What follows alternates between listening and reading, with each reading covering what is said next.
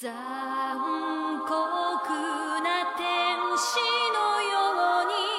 少年よ神話に他到底是给你想想戳你一刀呢，还是想给你就是说憋到最后一口气把你拎上来的呢？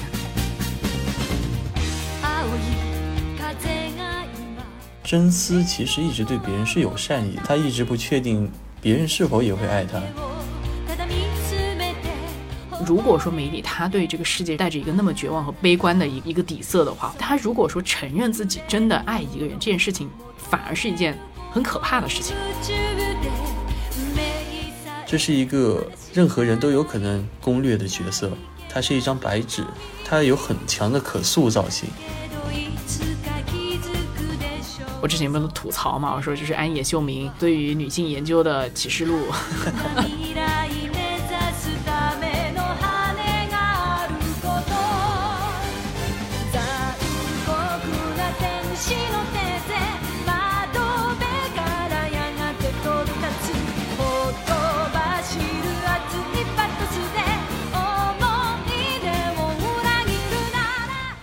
欢迎打开以漫台灯，好久不见。今天呢是一期串台节目，那我是刘芳，也邀请了半宅电台的 Toby 要打个招呼。大家好，我是半宅电台的 Toby，有一点懵，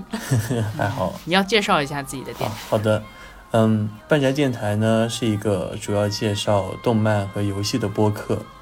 然后是作为阿宅的我想要和世界接触的一次尝试。所以就是还在一个刚开始的一个阶段，就是还在尝试的过程里面，磨合的过程里面，嗯，对啊，现在录播客还是会很紧张。都会这样的，刚开始都是这样的。而且呢，就觉得特别有意思的是，今天我们要聊 EVA 嘛，然后就是因为 Toby 各种 push 我去看 EVA，然后催了两个礼拜，快一个月了，然后终于哈、终于去看了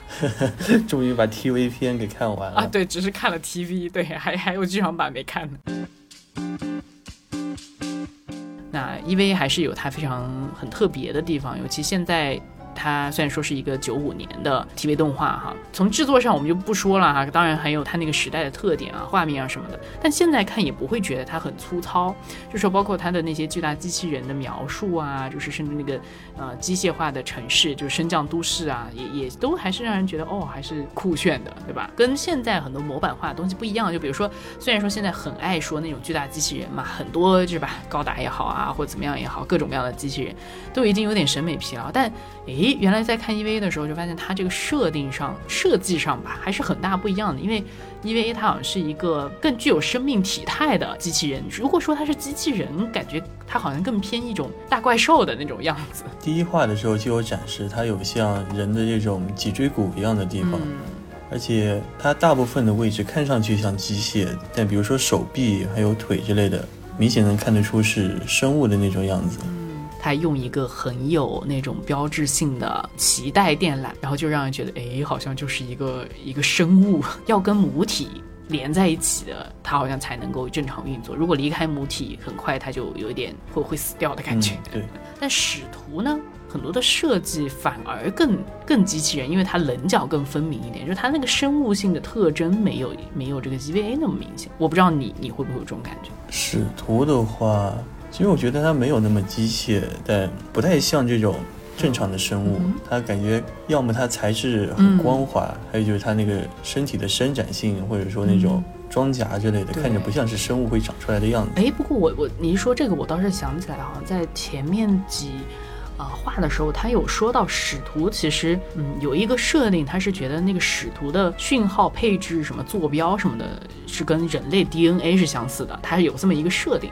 所以我就觉得，哎，这个有点有趣的地方在于，就是它初始几集的一个设定是，它把使徒呢，就是给你一个信息，就是告诉你啊，其实它跟人类是有某些所谓 DNA 上的相似哈。但 EVA 呢，它是直接给你看到一个呃它的样态，它的样态是更接近就是说一个生物体的，就像你说的有有肉啊、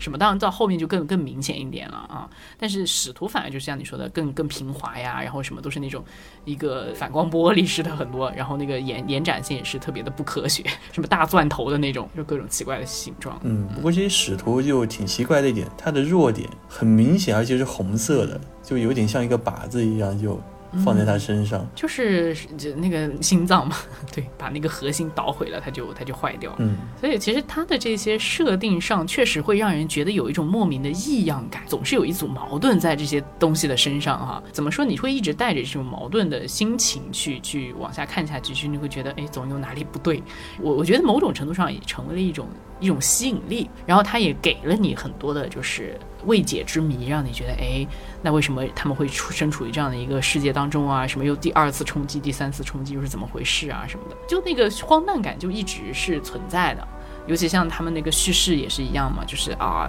学校里面呐、一群学生怎么突然一下子要去对抗使徒，要去拯救世界，对吧？嗯，然后他们那个学校的话，往后的剧情会有说，其实主角所在的的一个班都是备用的驾驶员，他们那个学校实际上还是为了去怎么说呢？训练炮灰吗？就是最后一揭露的时候还挺黑暗的。嗯，有这个感觉。他一开始就已经给你了这么一组矛盾，就是一方面是漠视感很强的一个，好像抵抗不了的一个未知的力量，经常不知道什么时候来袭；然后另外一边是好像哎好日常的一个校园生活。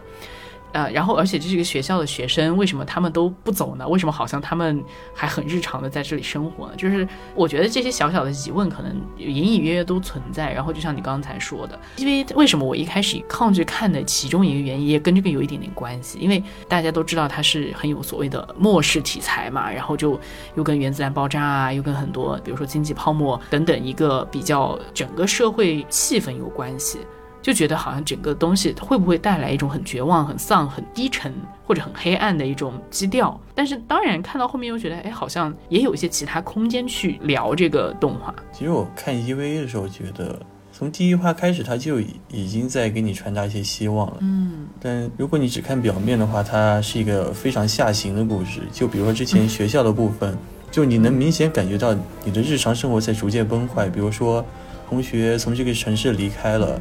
还有就是有的同学之后会受伤，对，甚至会死。就你的日常生活虽然一直在进行，但它还是在始终被影响。嗯，是。你会觉得好像有一个不可抗力，好像就就很大的，像一个重力似的，你面上阳光明媚的一个校园生活，但好像总有一个很强的东西往往下面去拉扯，就像你说的，有一点下行的感觉。包括你刚才说，哎，是带着一点希望的呢，我就想起一个。好像还蛮隐喻性或者讽刺性的一个场景，就是大概也是头 六七集的样子吧。应该那个那个场景，你知道，EVA 其实它有很多的镜头啊，叙事它是非常。啊、意识流，或者甚至是他是故意给你一直在那边 loop 好几遍的嘛。那到后面就更更明显一点，前面就是我记得另一个是重复梅里喝啤酒，重复了好几遍，就是一个早晨的这个场景，一直是啊，好像呃早上重复他喝啤酒，早上好等等那个。然后就那一集呢，就是他有一些暗示，就是说台词类似是人手所造的东西只能靠人手来销毁啊等等。然后甚至会有一个地方就是他好像是要人手去输入那个密码嘛，人手输入的那个密码呢就是希望嘛，当时输入那个密码，但是那个希望显示了 error 嘛，显示错误。对，我觉得看到这里的时候我就哦。就有一种就是希望是假的那种 那种讽刺的感觉。对，当然就是后来他们还是度过了那个那个难关，所以我要就是就是它确实是一个怎么说你你就会觉得哎，他到底是给你想想戳你一刀呢，还是想给你就是说憋到最后一口气把你拎上来呢？对，就有这种感觉。嗯，说实话，因为大部分时候都觉得他明显的告诉你这不是真的。就比如说你说那个输入希望，然后最后还要梅里进去把那个机器人给停下来那里，也有可能是因为他这个动画太老了，没什么没什么那个力气了。就我觉得他那种给你的绝望感其实是挺少的，而且有一场在 TV 版里挺血腥的，就是呃初号机被傀儡傀儡系统控制之后，把三号机给拆了。嗯，那里其实感觉荒诞感把那种血腥感给冲掉了。还有就是明日香被精神攻击那里在放着一首那该叫什么歌呢？就在那里也是觉得，它大多数的战斗都没有让你感觉它是一个很残酷或者说是一个很真实的东西。他在有意的让观众和他之间保持一个距离。那这个真的有有有趣的点，就是看你的那个初始出发点是怎么看这个东西。都你说的这个不真实，我觉得就保持距离感，这个我也认同。但是就是说，那你是站在现实是黑暗，然后你可能他加了一点点调节的方式让你觉得哦没有那么黑暗呢？还是说你认为现实没有那么黑暗，然后它只不过是在就是说让你觉得好像这个东西很荒唐？对我我也不知道我说清楚了没有，好像说的很绕。或者简单来说是看你是不是所谓乐观的人，或者悲观的人，或者乐观的视角或者悲观的视角，对吧？如果说从悲观的视角来看的话。可能是所谓的现实中哈，在经历一件很糟糕的事情，然后你为了让自己 survive 存活下去，让自己觉得没有那么痛苦，以至于呢跟这个糟糕的事情隔离开一点距离。就比如说你说，哎，好像播一首轻快的音乐呀，然后好像有一个想到的是阳光的早晨，喝着一罐啤酒啊这种的事情哈。那另外一种呢，就是说，如果说原本你的这个乐观一点的角度，就是。可能原本的那件事情本身它没有那么糟糕，但是或许呢，你在构想的时候，你把它构想的可能比较严重，就有点像是什么呢？《盗梦空间》里面。就说你在那个梦境里面，哇，就打打杀杀，对吧？然后呢，当你要醒过来的时候，他他会在你旁边播一首要醒过来的那个音乐，哒哒哒，对吧？就这种感觉啊。对对，我明白你的意思。对，但是就是说，这个我觉得也是 EVA 有趣的地方，就是说它可能在你的那个基础视角不一样的时候，可能你看的东西也不一样。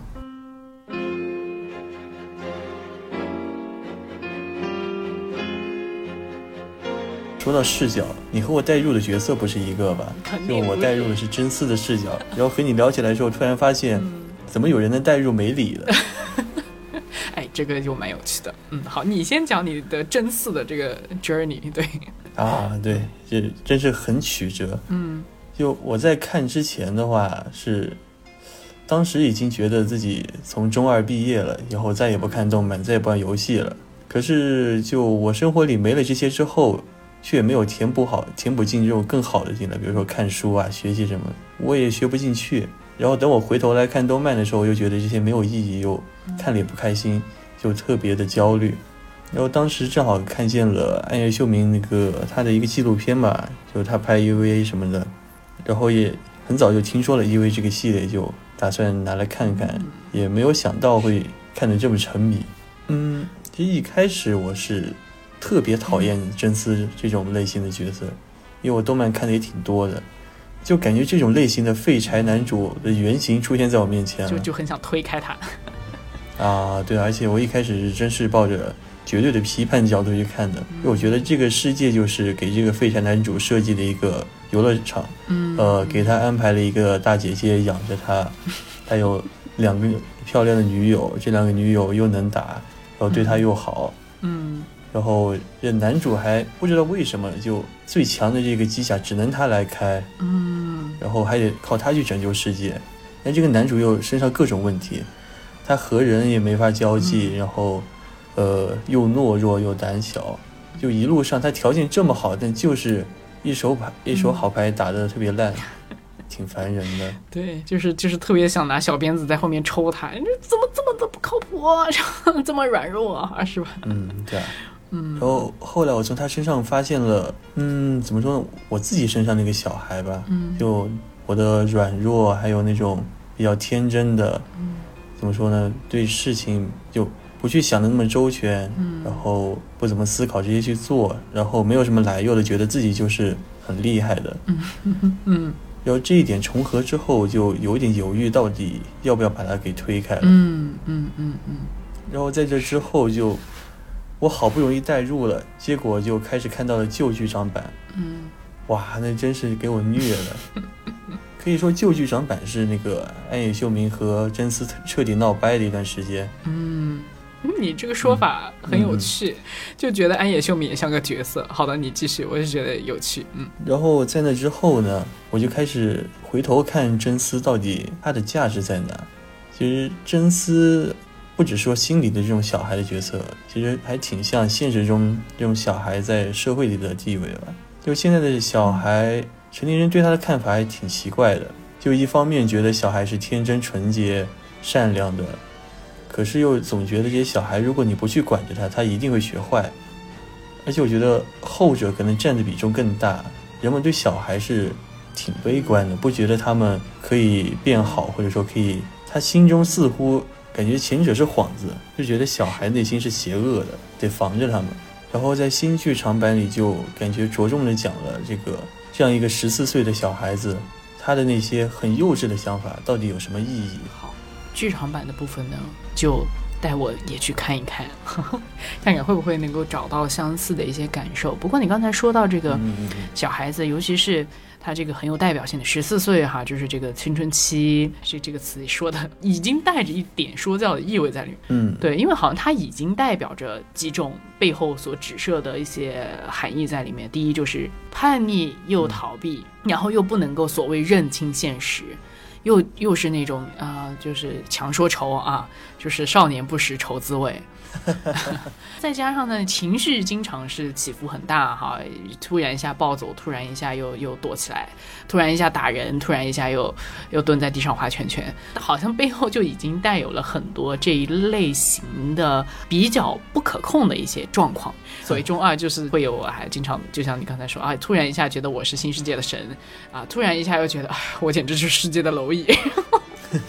就就会有这种跳过来跳过去的过程。呃、我觉得他在这个里面也表达的反而没有那么的，就是说张力那么大，尤其在真丝身上，反而他还是一个比较温和的叙事，他没有把真丝说的那么的中二热血，反而就是他一直还是以一个相对来说好像比较怀疑自己啊啊，比较自卑啊。然后特别特别的渴望得到一些认可，但是得到认可之后，自己又很不知所措，不知道下一步该如何，就是这种茫然失措的感觉，我觉得还算是比较多。反而我刚才说的那些啊起起伏伏啊，各种很很风格化的那些东西呢，就没有那么明显。对，嗯，呃，其实我觉得真丝这样的中二还更现实一些，尤其是现在的话，我感觉上啊，青春期的这些小孩啊，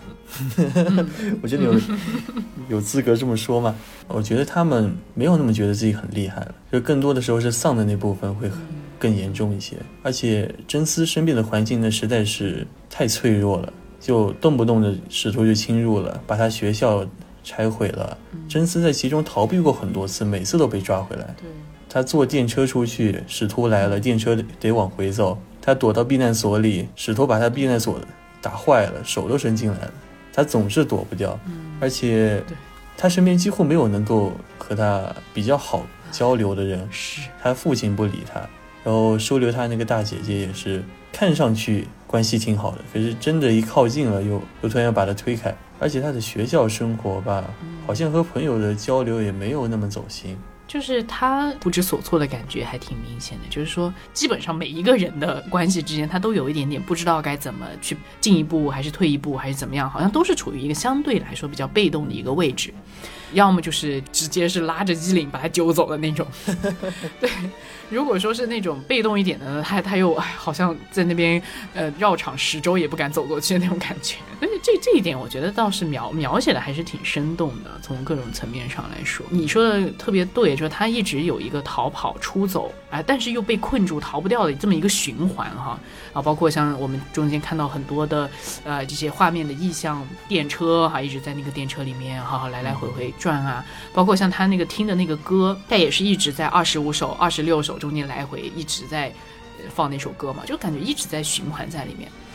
然后我记得就是有一集，大概也就是，你就感觉他看那个城市，他就是完全是一个非常凄厉的一个状态哈。他当时是用了一个紫红色的很张力很大的一个颜色，以及就是他就想跑到那个向日葵花田嘛，就想逃离掉这个城市，然后跑到山村里面去。结果呢，这个一大早又在一个迷雾当中又被带走了。后来他他，我觉得是一开始就是一个很大的疑惑，就觉得那为什么呢？好像是死和活好像都不重要，是吧？我为什么就被推到了这个位置上去？其实您说就是现在的啊、中学生吧，maybe 跟当下的这种感觉也是像的，因为我觉得在现在这个疫情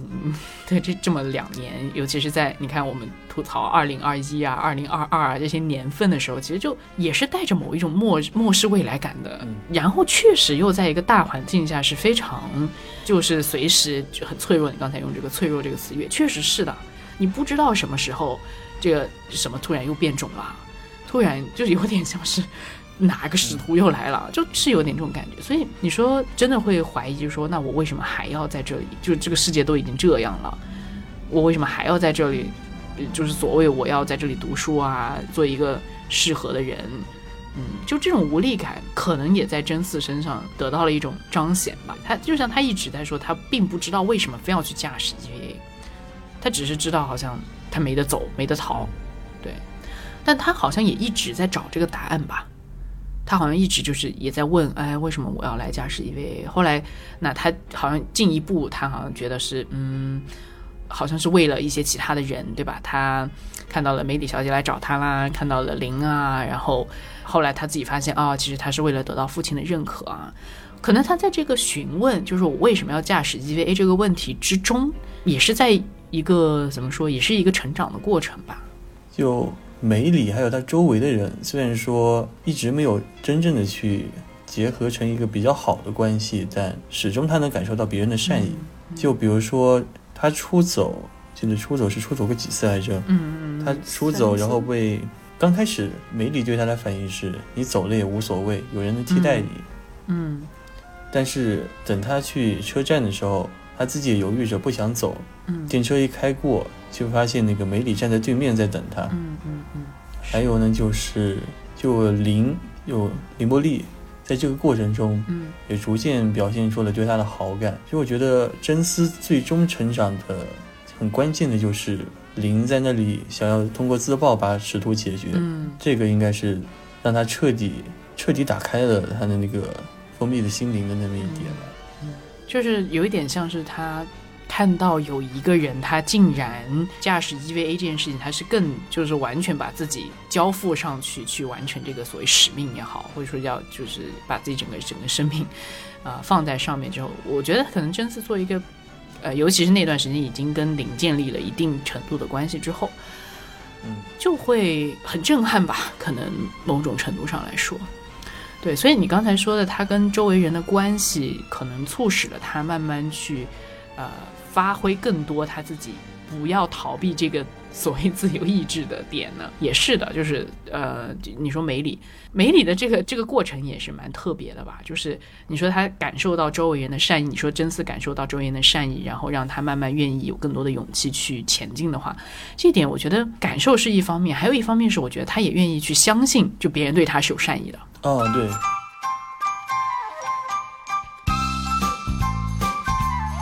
比如说像梅里呢，就一开始说实话，我在没有看 EVA 之前呢，因为他的这些人人设的这个样子啊，经常也出现哈，我大概也知道。然后也是因为呢，就是看太多不同动画呢，就这样的一个姐姐设定的也很多嘛。尤其是一开始一两集的时候，对这个姐姐也并没有什么太多的好感，花瓶类似的角色。对，但后来呢，就看了一段时间呢，就就。这再加上，可能也是因为我在这个节点上来看，也有特别的 跟自己的 代入吧。对，一个独居姐姐的这么一个造型嘛，然后各种啊，有点真实哈。然后还有一点就是，呃，他的一开始总总让你觉得还挺胡闹的嘛，挺乱来的嘛。但是其实他是很明显有。有一个双面性在里面的，一方面嘛，哇，天天在那边怪姐姐的造型各种乱来，然后另外一面嘛，就是突然一下会有那种冷静而严肃的那些时候，然后会突然讲出一些让人啊不知道怎么回应的一些话，所以这一点呢，我就很能够感受到他的这个呃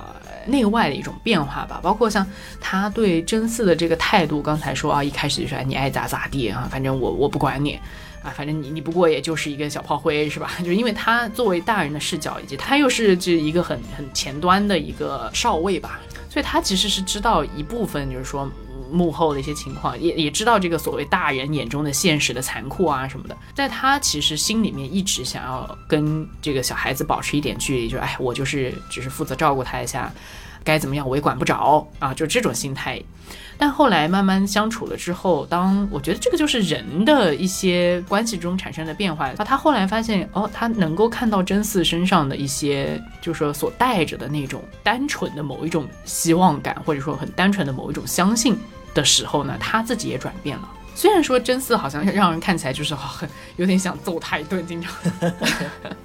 但但实际上就是我想梅里也是在慢慢的这个过程当中，他又觉得好像又看到真嗣作为一个所谓的小孩子身上，跟他作为一个大人之间，他觉得他们好像已经没有了那个部分，就是他好像觉得这个世界就是。要完蛋的那种那种倾向吧，就像我刚才我们两个在交流的时候，就已经有一点点这种感觉，就是尤其是你在说那个现实和虚构之间的那个部分，就说他是不是真的残酷呢？他是不是真的绝望呢？然后就我的倾向呢，好像就是，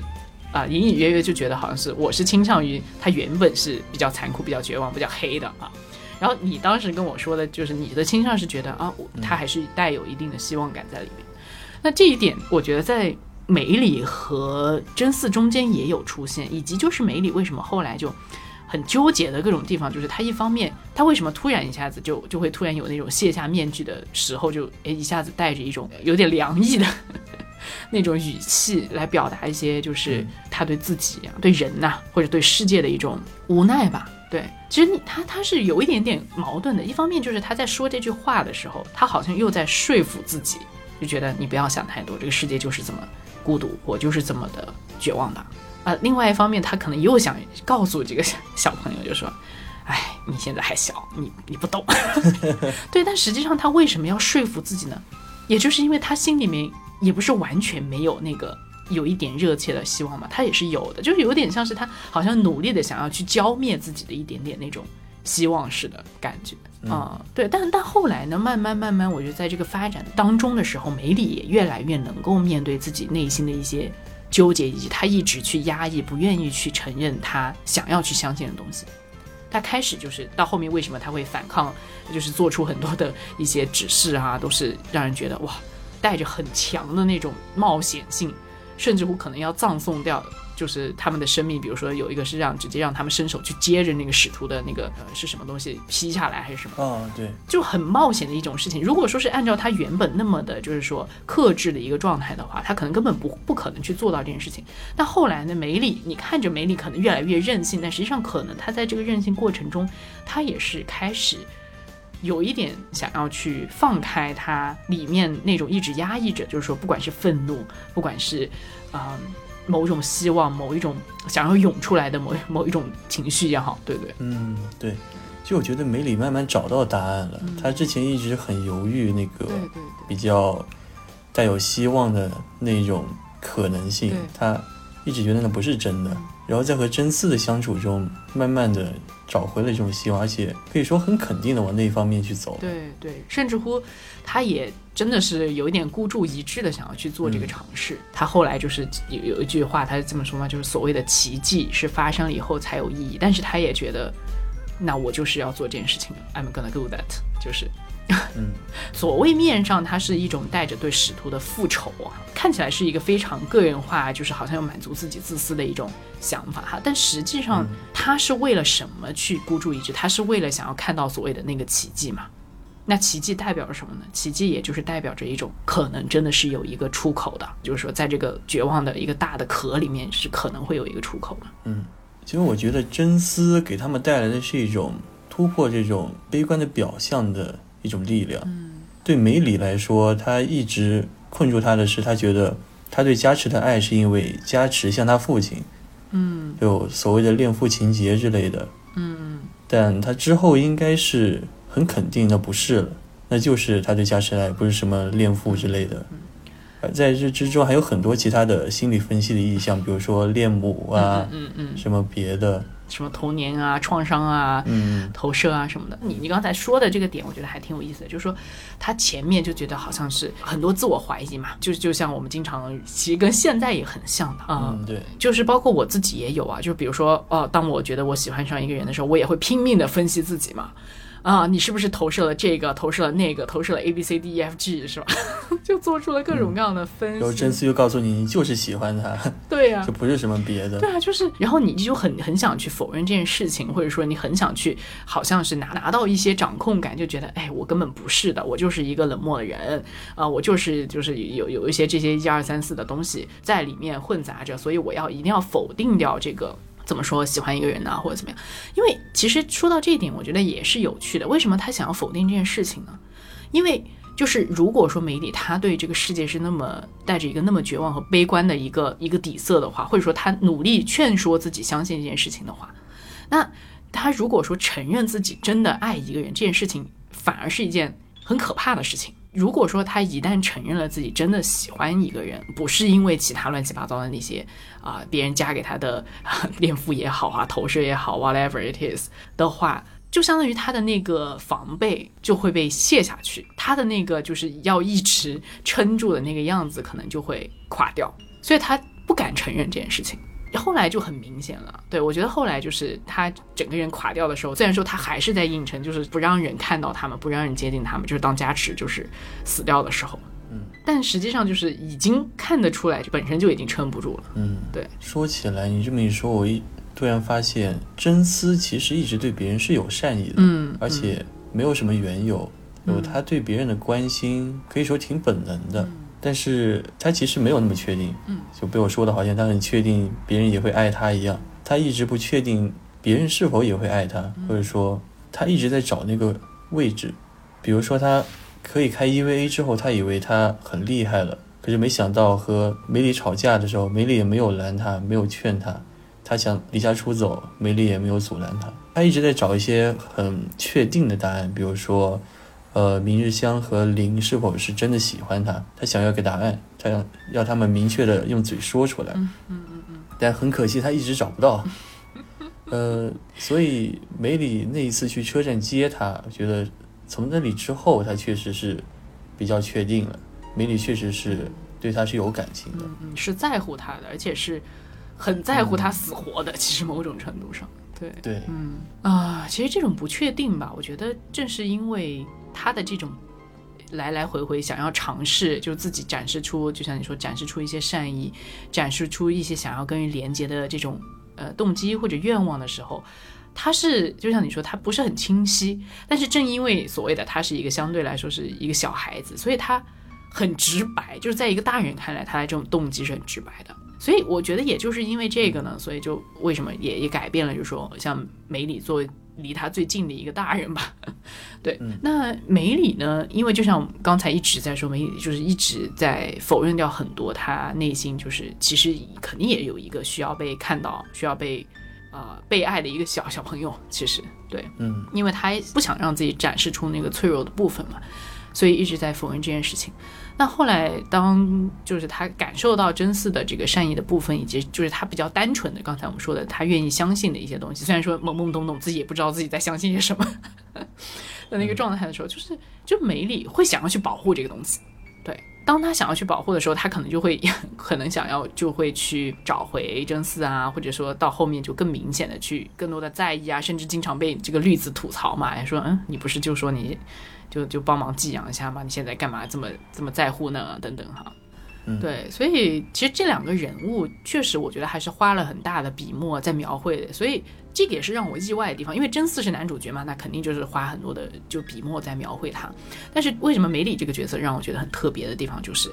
哎，没想到就是原来除了女主角，女主角好像是林波丽嘛。反而就是觉得对零，尤其在 TV 版里面的描述并不多。我觉得可能在女性角色里面最多的应该就是梅里了吧？啊，对啊，因为明日香是也是后面一点才进来的嘛。嗯。所以这个也是让我觉得还挺特别的地方，就是让我扭转了一开始对对那个美女这个形象的觉得，哎，又是这么一个姐姐形象，就是这样。对，甚至就是有一点像是你你对真嗣的那个感觉，一开始你很想吐槽他，然后后来发现，哎，就是跟自己有一些代入的共情的部分啊，等等。那我对美里也是这样，或者说我对基本上所有的女性角色。啊，都有一点这样的心情，对。但梅里是最最直接的一个，对，因为我觉得他比较立体，就是很多方面都有讲到。这么一说，我挺想问问你，你对绿子是怎么看的？就那个女科学家。哎呀，绿子啊，绿子，啊，绿子是让我觉得特别矛盾的心情，就是特别难过。我觉得为他特别难过，就是尤其是当他知道他妈妈和他的这个过程，以及是他跟他和他妈妈跟司令。啊，之间这个啊纠结的状态的时候，我就觉得他作为一个应该说是整个系统的大脑，因为他本来那个那个 Maggie 系统就是他妈妈的大脑嘛，可以说，然后绿子就是相当于就继承了这个大脑的钥匙嘛。他作为一个应该说是他掌控着这个呃这个东西的最核心的一个一个 power，但是呢，他为什么就是说？很很矛盾，真的是很矛盾。当然，就尤其是我觉得在绿子和他妈妈之间，呃，也给了很明确的一些设定上的一些直接台词就给出来了哈。所谓的女性的三个形象，就是所谓身为母亲的啊，身为科学家的，身为女人的，就是她的他们的三个形象都在这个所谓的 Maggie 系统里面。嗯嗯，我觉得是绿子给我感觉就是她，甚至是牺牲了，就是一直以来她的人设都是让让人感觉是牺牲了作为母亲、作为女人的，好像那个身份，她就是一个纯粹的科学家，让你觉得她好像是已经没有那个那那个所谓母亲的女人的部分了。那其实隐隐约约也透露出一些来，尤其是到后面就更加清晰了。就是绿子是为什么？我觉得她特别矛盾，就是她其实可能试图想要去走出她妈妈的所谓的一种魔咒，因为她妈妈就是她看到她妈妈其实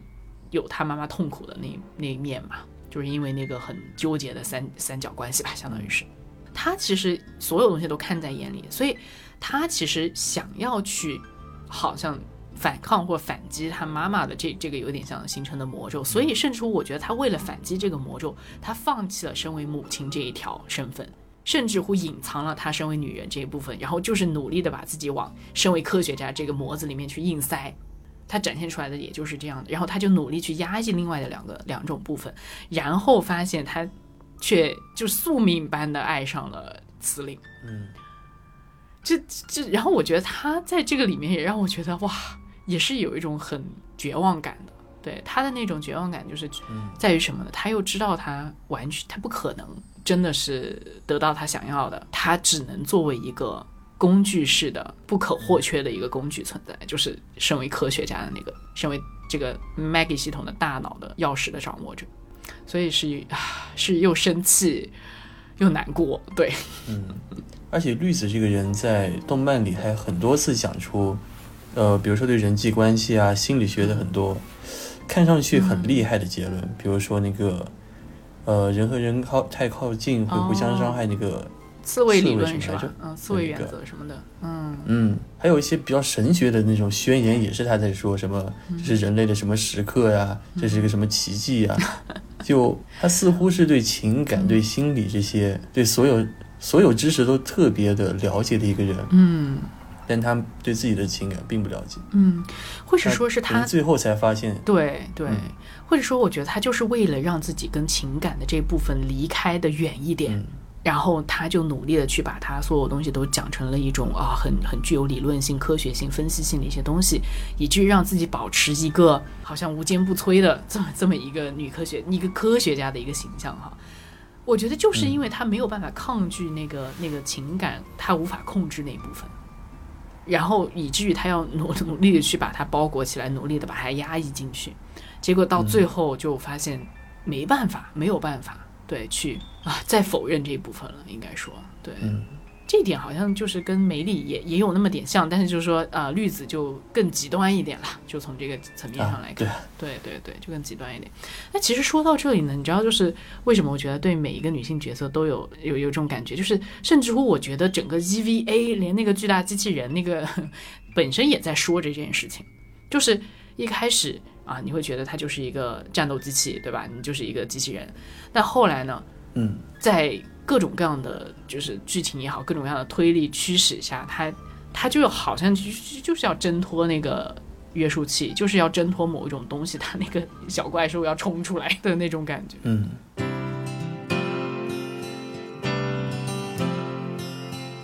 然后凌波丽，嗯，凌波丽是一个我们争议也蛮大的一个一个角色，嗯，对。那就简单介绍一下他是一个什么样的角色吧。我我其实有点不太知道怎么去讲他，呃，她是一个很标准的三无少女，也有可能三无少女就是从她开始的。嗯嗯，她看上去没有情感，然后也不怎么说话，没有表情。对对对对，我觉得她吸引我的点就是，她从一开始从没有情感到后来对真丝笑，那是觉得很触动我的。当然，对他的看法我也有一个转变吧。从刚开始，我觉得他就是有自己的意识的，他是一个有魅力的角色。到后来，我发现他好像是一个喜欢他这件事是一个挺糟糕的事情。其实就现在我的看法更接近于，我不太想去喜欢他。考虑到现在我知道他和萌文化的这种关系，那设定上他是一个从使徒里造出来的身体，然后安装了一个虚假的灵魂，而且他有很多的克隆体，他一旦死掉会有立马新的来替换，而且看上去记忆是不会继承的，就他内心很空洞。呃，我讨厌的点是因为我知道了，喜欢他的一个原因很有可能是因为这是一个任何人都有可能攻略的角色，他是一张白纸，而且正因为他是白纸，你可以。它有很强的可塑造性，就这和一个女性感觉已经差得很远了，所以我很犹豫该不该喜欢她。当然，她在新剧场版里的戏份可以说她超出了这种怎么说呢？被设定好的命运，但她不是去反抗她，她是已经知道自己是被设计好的会喜欢上真丝，但她依然觉得自己对真丝的喜欢是真的，她没有去怀疑。嗯，所以还挺纠结的，对于这个角色。嗯，就是大概的意思，就是说他可能到新剧场版有一点那个趋向，就是发展出了他自己选择的某一种自我啊，然后做出的这个选择，可能会反而让他更像一个人了。对，其实你说到这一点，也是我为什么就是很难喜欢凌波丽的一个原因。就是说，当然这个是我我没有看这个哈所谓的这个萌文化之后的一些。比如说像这个养成系啊，这这种路线来看，而是就是我一个比较直观的一种感受吧，就很难喜欢它，因为就是感受上它就是一个壳、一个躯体、一个容器，或者说它是一个镜子。你看很多人好像都是忍不住，总是想要去呃跟它互动一下哈，看它会不会产生某种反应似的。哦，对，就就有点像是哎看到一个镜子，我哎我去比划一下，看看会反弹些什么来，反馈一些什么给我的那种感觉。嗯。然后实际上他就真的是呃就觉得特别的淡，你说摸不透还是怎么样？就是说又让人觉得害怕，又让人觉得奇怪神秘，就是各种各样的一些想象吧。对，嗯，就是你可以投射任何东西在他身上。啊，好的也好，坏的也罢，对吧？这就是你刚才说的，像一张白纸，你可能就是所谓去塑造啊，等等。那所以我就说嘛，如果说说到这里要要把这个啊怼一怼这个邪恶的男权思想的话，就就很容易把它做成一个靶子，对吧？就是就说啊，最终的愿望就是要 shape women，就是要要把女性都都塑造成某一种状态啊，或怎么怎么样。但这个倒我我们当然今天不是以这个角度来看，那我觉得其实他在做这个角色的时候。就或者是因为我我还没有看到后面的部分嘛，所以我就觉得，经常他确实是一个很违反，就是说，尤其是按照他那个年代来说的话。很违反，就是一直以来就是对于女主角的那种，尤其是要白美瘦啊，或者这个 那那种，她就出来就是一个呃苍白羸弱，然后又血迹斑斑，一直都血迹斑斑的这么一个状态啊。对，因为血迹斑斑已经让人觉得是呃可能病态啊，或者就是她她是不是有有很强烈的死亡气息吧？就这种感觉，其实会让人觉得是会有一点点不想靠近她的啊。呃，当然就是说，真嗣一开始的，就是第一次见到他，确实也是这么一个血迹斑斑的状况。呃，所以就我觉得这一点呢，也有点特别吧。就是说，像真嗣他的很直观的一种，虽然说看起来懦弱哈，但是当他看见一个血迹斑斑的女生，好像要去驾驶 EVA 的时候，他还是。还是会过意不去的，还是好像有一个很很原始的一种啊，你说道德感也好啊，热血的感觉啊，正义感好的也好啊，哈，他会觉得好像不能够容许这件事情去发生，所以这一点也是其中的一些反差吧。嗯，其实你你刚才一直想解释真丝那不是善意，嗯，呃，就我看那里是觉得，我觉得真丝是确实是对凌波丽有善意的，而且我直接说是爱了。还有就是，其实凌波丽一直有一种很超自然的感觉。嗯，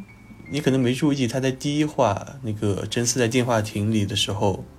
他就看到了凌波丽的幻影。嗯嗯嗯嗯，对，在那个街上。还有就是看凌波丽这个角色的时候，其实有一种恐惧感。对，他有点类似那种怎么说呢？拥有了情感的 AI 那种感觉。他似乎是在对你笑，他似乎是喜欢你，但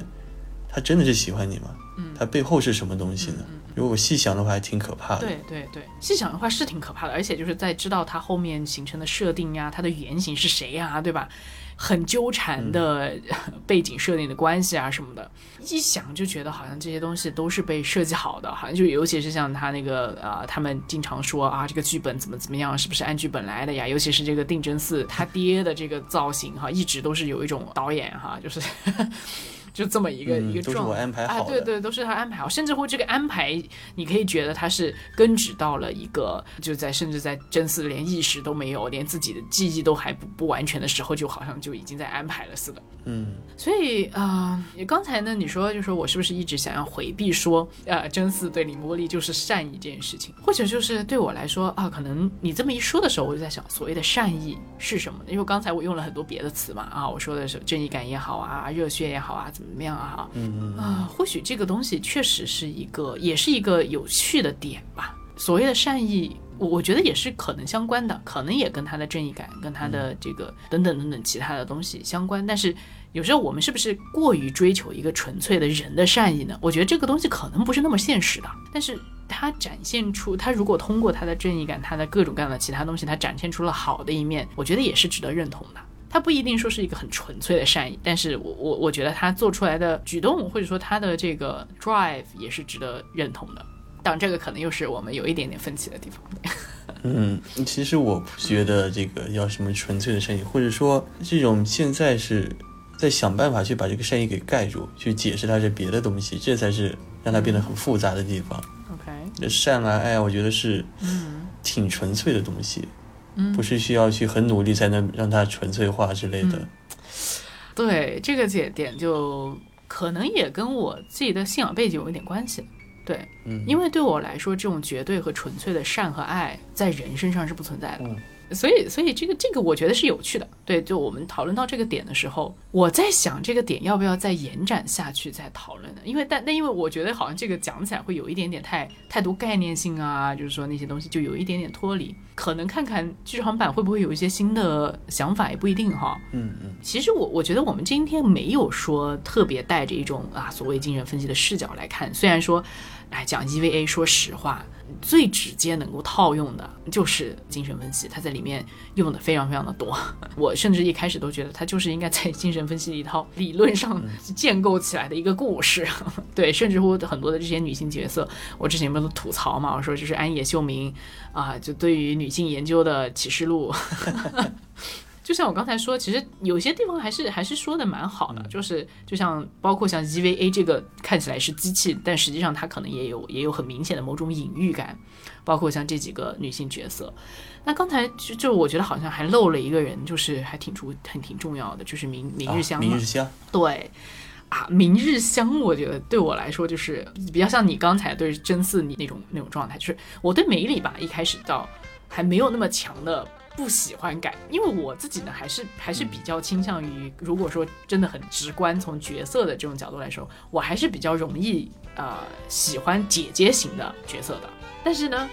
明日香就让我一开始啊就特别受不了，就会觉得天啊，就是又吵，然后又傲娇，然后又极其的自以为是和任性，然后我就有一种很看着他我就来气的感觉。对这种类型的女孩子呢，就是总让我觉得有点仗势欺人。的那种状态，就是哎呀，仗着自己可爱傲娇啊，就是女孩子啊，好像就有一种特权，好像理所当然的觉得自己有一种特权的那种感觉，就让我非常的想要骂她。对，在这看之间，有的时候和你聊天也会说，我好想踹真自己脚。对对对对，就是就是有点这种感觉，就是，但后来你知道，就是啊、慢慢在看的过程当中，尤其是当这个故事开始啊、解释了明日香的一些成长啊、背景啊等等的这些过程，以及啊、你带着一种理解的视角去看的时候呢，又会觉得，哎呀，其实她这么的任性，表现的这么的大小姐，其实也也是她的一种伪装，只是说因为她都是小孩子，伪装的特别的过分，特别的夸张。对，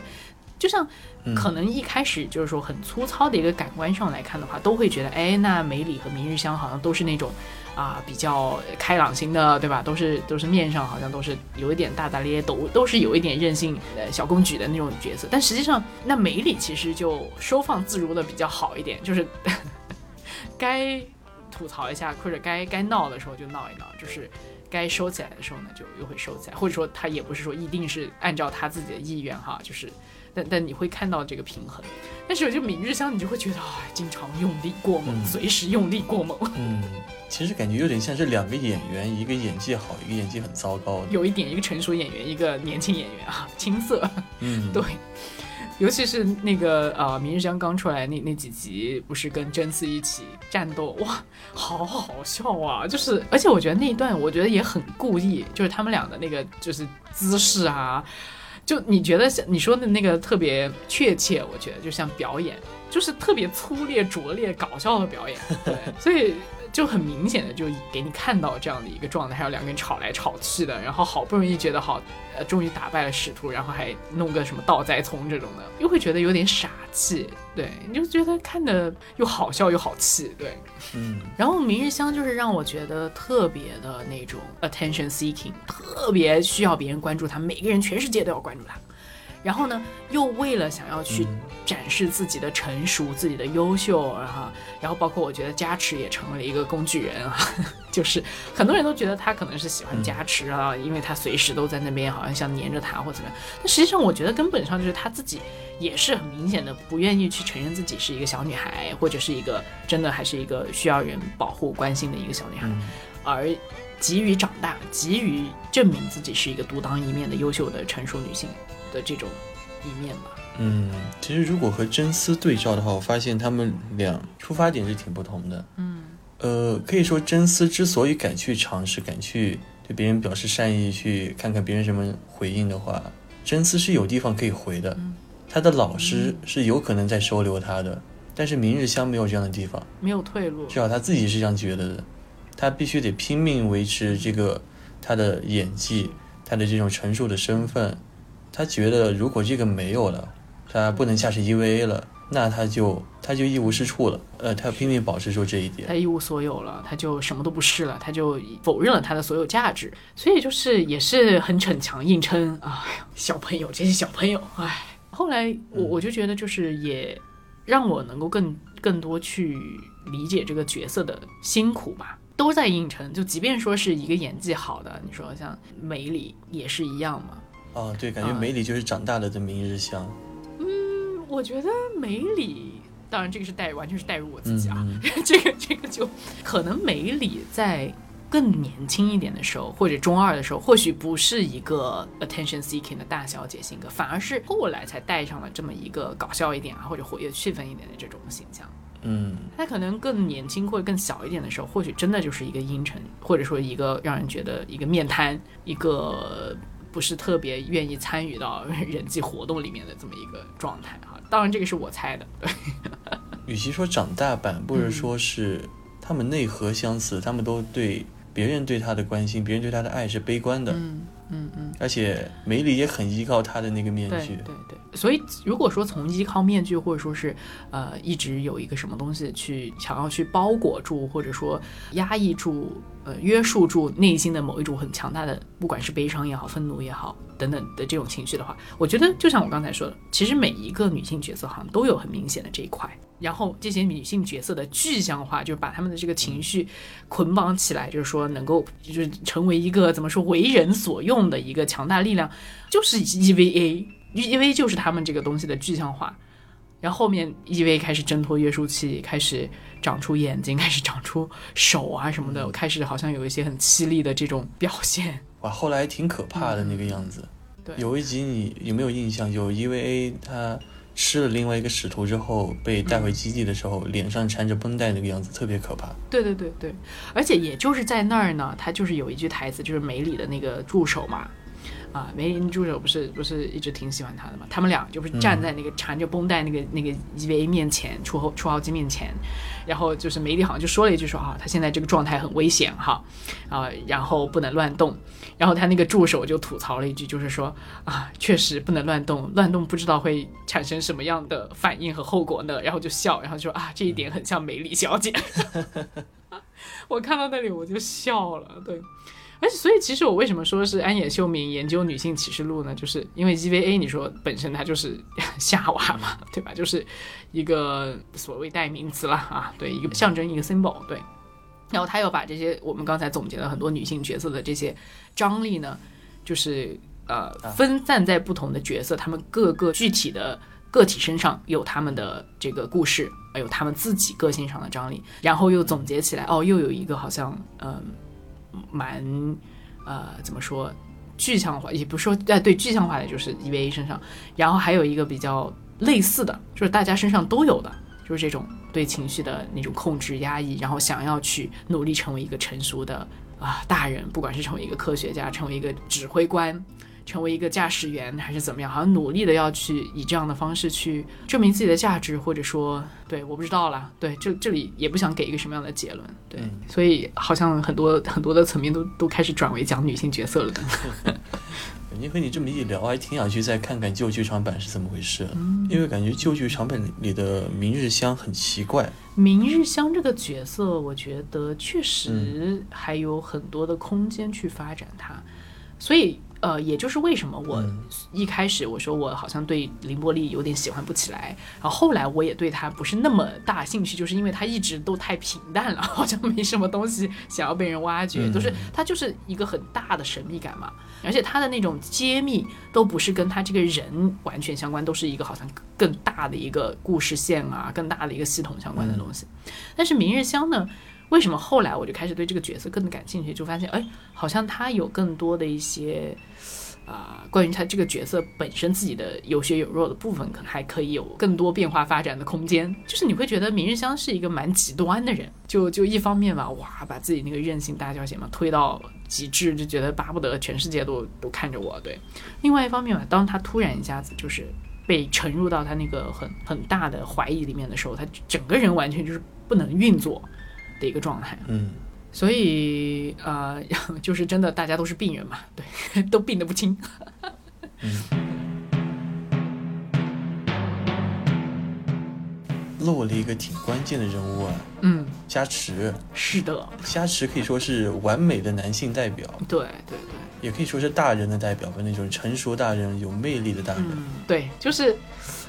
什么君子和流氓集于一身，睿智和邋遢，竞技和后退，张弛有度，收放自如啊！对啊，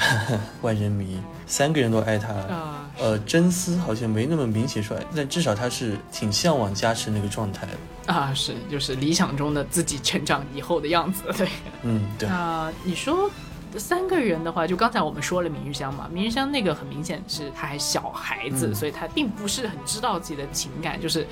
我觉得明日香就就是真丝的正 CP 啊，对啊，当然这个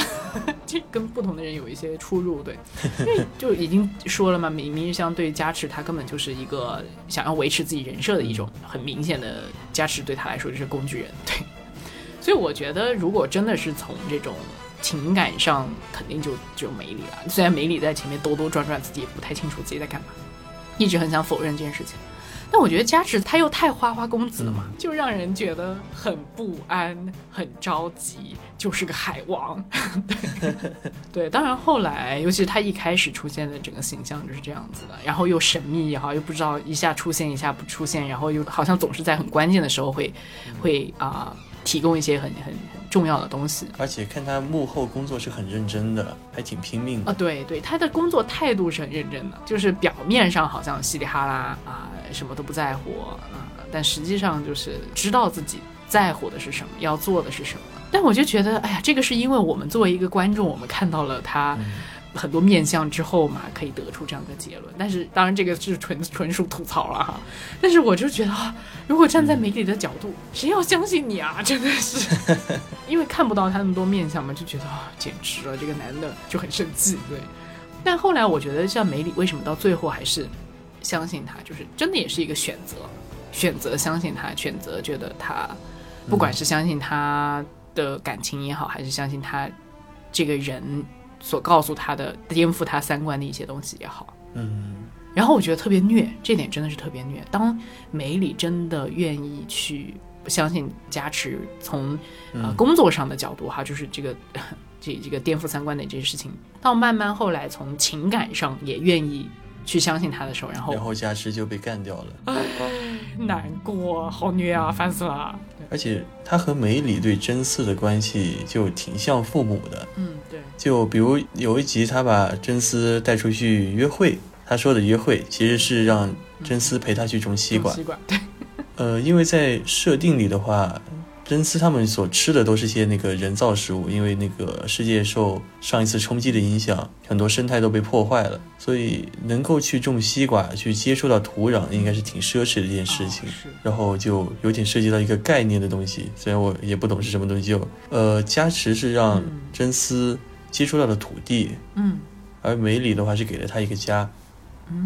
呃，这个点我觉得确实有意思，因为你没你不说，就是说啊，在他们设定里面全是人造食物这点，我都没没想起来啊，原来西瓜这个东西有这么一个隐含的东西在里面。就是 我本来刚才还想说，哇，简直是凡尔赛啊！就是在这种设定下还能种西瓜，呃，看起来是一个瓜农的造型，实际上是顶级奢侈。嗯，但是后来你说，就是说接触到了土地这一点，我觉得是因为土地这个东西，它是一个怎么说，可能跟我们也很很爱用什么种子啊、根系啊这种东西来形容一种血脉啊，嗯包括像你的呃家族啊，包括像人的文化啊，什么东西都都很喜欢用这些的比喻来形容，或者这些的呃象征的东西来比喻。土地的话，我觉得妄意解读一下吧，可能嗯。有点让让真嗣就是说，不要忘记自己作为人的那个本源的那种感觉，作为人的那个根系，作为人的那种跟土地相连那个最原始的那种秉性，因为他们所处的这个世界已经是越来越非人的一个世界了，嗯吃的东西也已经是所谓的非人也很也很吊诡，这个东西越来越非人的世界也都是从人手里面打造的，它已经越来越离开了就是说更原始所谓自然的一些状态，所以这一部分我觉得你提到的时候，我也觉得哦也还是很有趣的，让他就是说保持住他那个作为人的那个种子、那个根系、那个秉性。嗯对，以及就是说梅里给了他一个家这件事情的话，嗯，哎，您说这个，我突然就想起那个也是心理分析吧，或者性格测试里面特别喜欢画一个画叫巫术人嘛，嗯就是屋子和树和人，就是这三个元素，你怎么样去把它画出来、呈现出来，然后就呃预示着就是你和你的家庭、你的生命力啊、等等之间的一些关系，就可能蛮有这种怎么说隐喻性、相关联性。但我觉得他在动漫里也并不是只是元素性的呈现这些东西，嗯，就它那个土地的含义，还有那个家的含义，觉得还表现的挺明显的。嗯，如果用说的话，还挺难表达出来。对，因为它它是有很多细节的嘛，它不是说哦，就是给你一个图片，给你一个图标就这样，而是它是在它整个故事进展的过程中，它一直也在跟随着这些角色一起在发展的嘛。嗯终于看完之后就觉得，为什么 EVA 它到现在来看仍然有很特别的、很有魅力的地方，就是呃，当然我想，哎呀，解读它的呃论文也好，各种也好，已经写了很多很多很多。但就像我们今天的分享，其实本质上都是我们很很个人的一种反馈。对，当然有我们的联想啦，但重点我觉得真的不是那些呃，就像刚才你说的，不是那些啊，只是元素性的东西，而是说我们在里面也就获得了一些什么，然后把它分享出来。